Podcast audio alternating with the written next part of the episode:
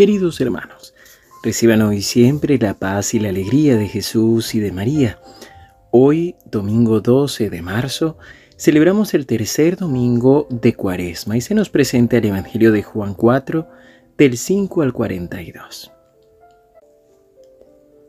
Jesús llegó a una ciudad de Samaria llamada Sicar, cerca de las tierras de Jacob, había dado a su hijo José.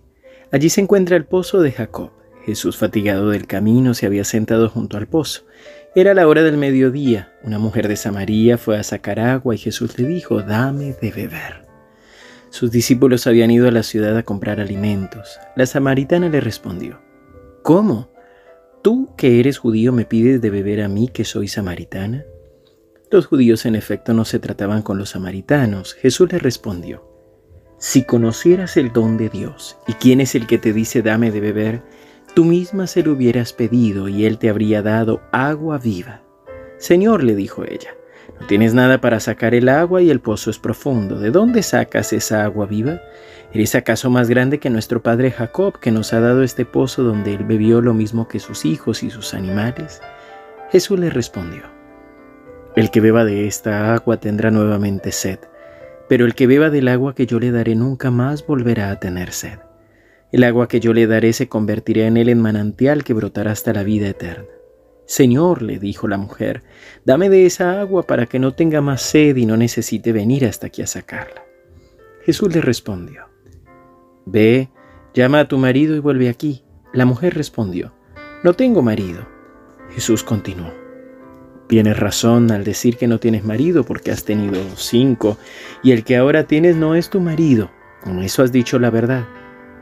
La mujer le dijo, Señor, veo que eres un profeta. Nuestros padres adoraron en esta montaña y ustedes dicen que es en Jerusalén donde se debe adorar. Jesús le respondió, Créeme, mujer, llega la hora en que ni en esta montaña ni en Jerusalén se adorará al Padre. Ustedes adoran lo que no conocen, nosotros adoramos lo que conocemos, porque la salvación viene de los judíos. Pero la hora se acerca y ya ha llegado en que los verdaderos adoradores Adorarán al Padre en espíritu y en verdad, porque esos son los adoradores que quiere el Padre. Dios es espíritu y los que lo adoran deben hacerlo en espíritu y en verdad. La mujer le dijo, Yo sé que el Mesías llamado Cristo debe venir. Cuando Él venga nos anunciará todo. Jesús le respondió, Soy yo el que habla contigo. En ese momento llegaron sus discípulos y se quedaron sorprendidos al verlo hablar con una mujer. Sin embargo, ninguno le preguntó qué quieres de ella o por qué hablas con ella. La mujer dejando allí su cántaro corrió a, la, ciudad y le dijo a la gente, Vengan a ver a un hombre que me ha dicho todo lo que hice, ¿no será el Mesías? Salieron entonces de la ciudad y fueron a su encuentro. Mientras tanto los discípulos le insistían a Jesús diciendo, Come, maestro. Pero él les dijo, yo tengo para comer un alimento que ustedes no conocen. Los discípulos se preguntaban entre sí, ¿alguien le habrá traído de comer? Jesús les respondió, mi comida es hacer la voluntad de aquel que me envió y llevar a cabo su obra. Ustedes dicen que aún falta cuatro meses para la cosecha, pero yo les digo, levanten los ojos y miren los campos, ya están madurando para la siega, ya llega el segador, el segador recibe su salario y recoge el grano para la vida eterna. Así el que siembra y el que cosecha comparten una misma alegría, porque en esto se cumple el proverbio. Uno siembra y otro cosecha. Y os lo envié a cosechar a donde ustedes no han trabajado. Otros han trabajado y ustedes recogen los frutos de sus esfuerzos. Muchos samaritanos de esta ciudad habían creído en él por la palabra de la mujer que testiguaba, me ha dicho todo lo que hice. Por eso cuando los samaritanos se acercaron a Jesús le rogaban que se quedara con ellos y él permaneció allí dos días. Muchos más creyeron en él a causa de su palabra y decían a la mujer, ya no creemos por lo que tú has dicho. Nosotros mismos lo hemos oído y sabemos que Él es verdaderamente el Salvador del mundo. Palabra del Señor. Gloria a ti, Señor Jesús. Bueno, como lo vemos hoy, este Evangelio, si bien es largo, ya en sí mismo nos predica y nos habla. Jesús conoce la sed de nuestros corazones y Él es el único capaz de darnos esa agua viva que puede saciar el vacío de nuestro corazón. Hermano, deja de buscar por fuera lo que realmente puedes encontrar dentro.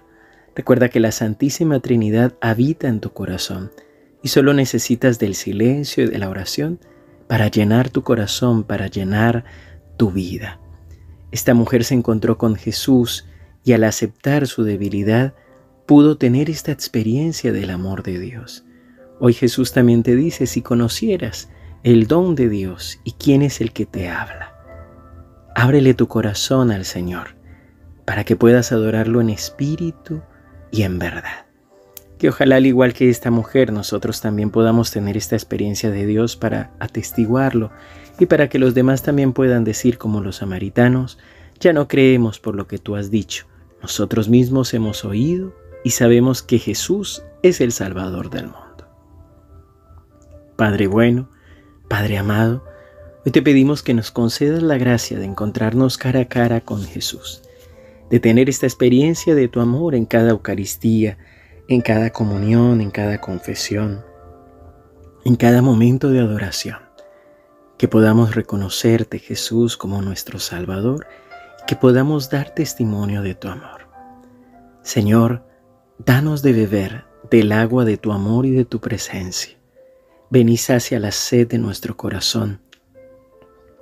Ven y cólmanos totalmente de tu presencia y de tu Santo Espíritu. En el nombre del Padre, y del Hijo, y del Espíritu Santo. Amén. Queridos hermanos, que el Señor los bendiga. Les recuerdo, en el día de ayer hemos tenido la jornada de evangelización en el Centro de Espiritualidad. Puedes encontrarla en nuestro canal de YouTube. Y hoy tendremos también jornada de evangelización en la parroquia San Roque desde las 16 horas. Te esperamos para que nos acompañes presencialmente o si no también virtualmente por nuestro canal de YouTube. También recuerda que hoy el Santo Rosario y la Eucaristía Dominical no la tendremos a las 11 de la mañana, sino incluida con la jornada a las horas de la tarde. Seguimos unidos en oración.